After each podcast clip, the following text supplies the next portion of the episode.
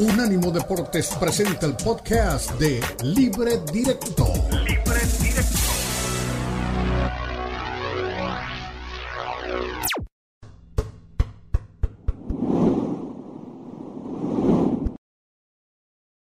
Mucho fútbol este fin de semana para sentarse, apreciarse y admirarlo. Prepare la botana, si lo, acompáñelo con lo que quiera, pero tenemos mucho de qué hablar este fin de semana. Por eso, desde Unánimo Deportes y desde Libre Directo les vamos a dar los mejores consejos para lo que usted pueda ver y para la cartelera que pueda elegir. Regresa en su temporada 28 el fútbol de los Estados Unidos. Va a comenzar el día de mañana y terminará el 9 de diciembre. MLS is back, el regreso. Se va a ver en todo el planeta repartieron todo a través de Apple, que es el patrocinador ahora de la liga, para que en el mundo a un solo tic de tocar su teléfono o su tableta o su computadora, usted pueda ver el partido que usted elija de la MLS. Así de fácil, es decir, no tiene más. Es la forma como está mercadeando la MLS su producto. Obvio, hay que pagar, no, no, no es que, no es que sea tampoco todo regalado y todo gratis. Hay algunos partidos que son gratis, hay algunos otros, los fuertes son, obviamente hay que pagarlos. Pero regresa la MLS. De la MLS también se desprende una noticia del fin de semana de algo que estábamos esperando todos, porque todos queríamos ver justamente el clásico del tráfico o el tránsito, como le digo yo. No se juega en el estadio de Carson el partido entre el Galaxy y el LAFC por problemas de la temperatura, de las tormentas y de las tormentas eléctricas en Los Ángeles, por eso el partido queda pospuesto, todavía no se ha dicho cuándo. Se van a jugar 12 partidos el día sábado, un partido el día domingo y un partido el día lunes y se pospone el partido de Los Ángeles. Pero metámonos en autos, doña Elizabeth Patiño, de lo que vamos a ver este fin de semana. Presentaron al Tuca Ferretti. ¿Qué dijo el Tuca? Y después hablamos de si le va a ganar este Cruz Azul o no el fin de semana a su antiguo equipo Jaguares. Vamos a Muchas gracias por la oportunidad que brinda a su servidor. Y también quiero agradecer a ti, Joaquín Moreno, eh, que hayas aceptado trabajar con nosotros y creo y estoy seguro de toda la aportación que nos vas a brindar para que podamos llegar a donde realmente esta institución se merece.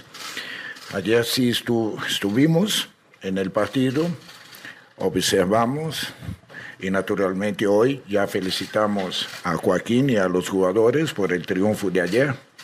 Y naturalmente las observaciones, las cosas que vimos Memo Vázquez y yo, esperamos que a partir del lunes podamos empezar a trabajar. Yo creo que hay bueno, quiere decir que no ha llegado toda la inscripción cuando él habla y a partir del lunes empezar a no va a dirigir este fin de semana. Es lo que se desprende de la declaración del Tuca. Todavía no, no sé si habrá sido inscrito en las últimas horas u últimos minutos. Ahora, Eli, ¿le va a ganar a Jaguares? a Juárez.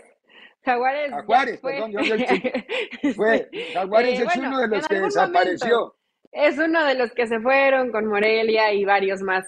Eh, yo creo que sí, más allá de si está no el Tuca Ferretti, hemos visto ahora con Moreno y con, y con Wiki ahí en la dirección técnica, que el equipo se ve con un poco de más orden, con entusiasmo, con ese entusiasmo que de pronto aparece cuando cambian al entrenador, ¿no, Ricardo? Y lo hablábamos, más allá en Cruz Azul, que el Potro Gutiérrez por momentos cuando tuvo que resolver o tenía que resolver, eh, demostró que faltaron herramientas para poderle dar esa posibilidad a Cruz Azul de conseguir mejores resultados. Hoy sí lo han encontrado con Moreno, hubo un cambio, inclusive los refuerzos dando mejores resultados, haciendo goles, dándose a notar lo que no habían hecho de la mano del Potro Gutiérrez. Entonces yo creo que sí, sí le pueden ganar a Juárez. Eh, realmente Juárez es un equipo muy limitado en plantel, ¿no? hay que Cristante intenta y le da la vuelta y de pronto aparece el escano medio en una tarde iluminada, que este se lesiona siempre, pero realmente Juárez tiene muy poco. Yo creo que Cruz Azul debería ganar este partido con o sin Tuca Ferretti en la banca.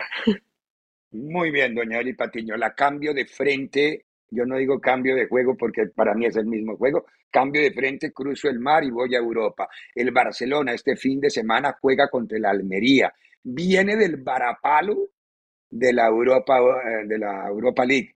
Eh, escuchemos Xavi Hernández, digan tres frases, Forni, porque fue el manual de disculpas que tiene siempre preparado Xavi justificando los resultados. Pues nos falta volverlo a intentar, volver a competir, aprender de nuestros errores y que es Europa. Europa.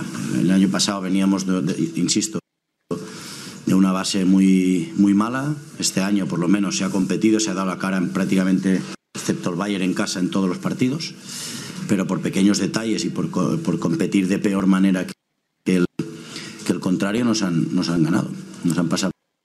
Bueno, sí, manual de disculpas, pero bueno, eh, hay que pensar en la liga y que no le empiece en lo anímico, Eli, no le pase una factura al rendimiento en la liga. Tienen que cambiar el switch rápido porque si siguen conectados con el tema de Europa dando vueltas, se va a generar un problema largo, ¿no?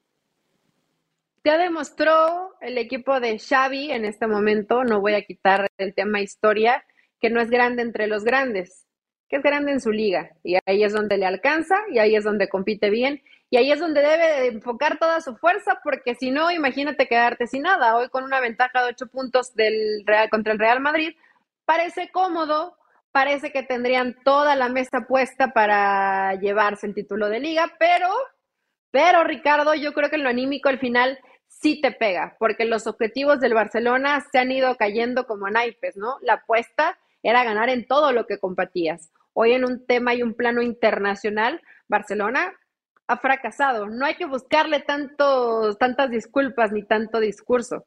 Ha fracasado tal cual. Claro.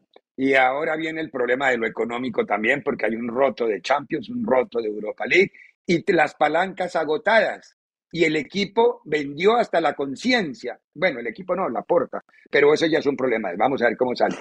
Hablemos de uno que gana un poquito más, al menos de visitante gana mucho. Partido, creo que es el más atractivo con el Atlas América, el partido de Tigres Chivas en el Volcán, es muy atractivo. Pauno, ¿qué piensa? Y después Eli Patiño nos dice qué piensa ella para lo que vamos a ver el fin de semana. A ver, Pauno. Sinceramente, cada partido es una final para nosotros. Así es como nosotros tenemos, eh, eh, cómo afrontamos todos los partidos de esta liga. Y contra Tigres, desde luego que va a ser una gran prueba para nosotros.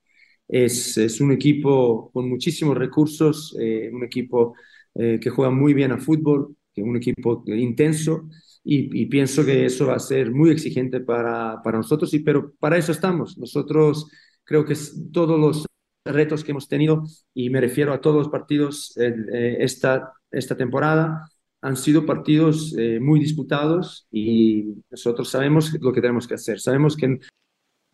Muy bien sabe lo que tiene que hacer. ¿Qué tiene que hacer y qué va a ver el aficionado de ese partido, doña El?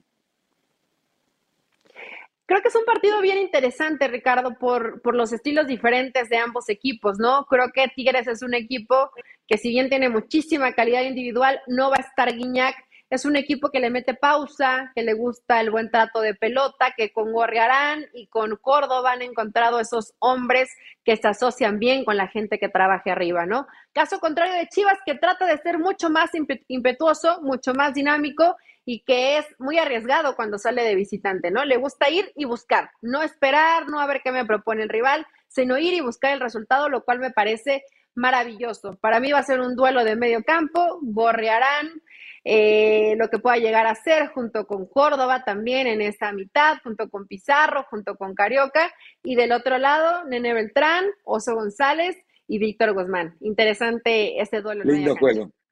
El lindo juego de medio campo. Eh, finalmente, ¿qué, de lo más atractivo que veremos el fin de semana para nuestros colegas de unánimodeportes.com, el derby de Madrid el partido que se va a realizar en el Bernabéu entre el Real Madrid y el Atlético de Madrid. En rápida pregunta a Ancelotti, ¿qué espera de este partido el técnico del Madrid?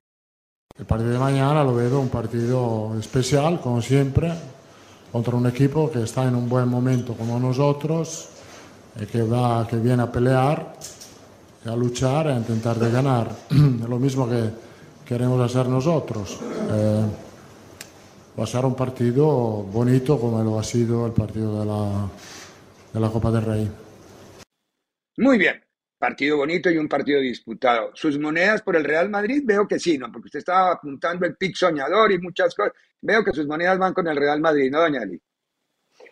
Es que no podemos, tenemos que unir fuerzas para el pick soñador Ricardo Mayorga, así que vamos con el Real Madrid de Ancelotti. Muy bien, hágame el favor, usted me lee cuáles son los partidos de la jornada 9 de la Liga del Fútbol Mexicano. Doña Lisa de Patiño alcanza a ver si ahí los tiene muy, muy visibles o no los tiene visibles. Más o menos, tengo a Necaxa contra Gallos, Mazatlán Pumas, Cruz Azul Juárez, Tigres Chivas, Atlas América, Toluca San Luis, Santos Puebla, Cholos Pachuca y eh, lunes ya León contra Rayados. Eh, creo que los que mencionaste son los más atractivos para nosotros en este fin de semana futbolero. Muy bien, así les decimos que todo lo que quiera ver y conocer y saber del mundo del deporte lo va a encontrar como siempre, con cada detalle, con crónicas, con entrevistas, con fotografías, con noticias y con un notable equipo de trabajo en unánimodeportes.com.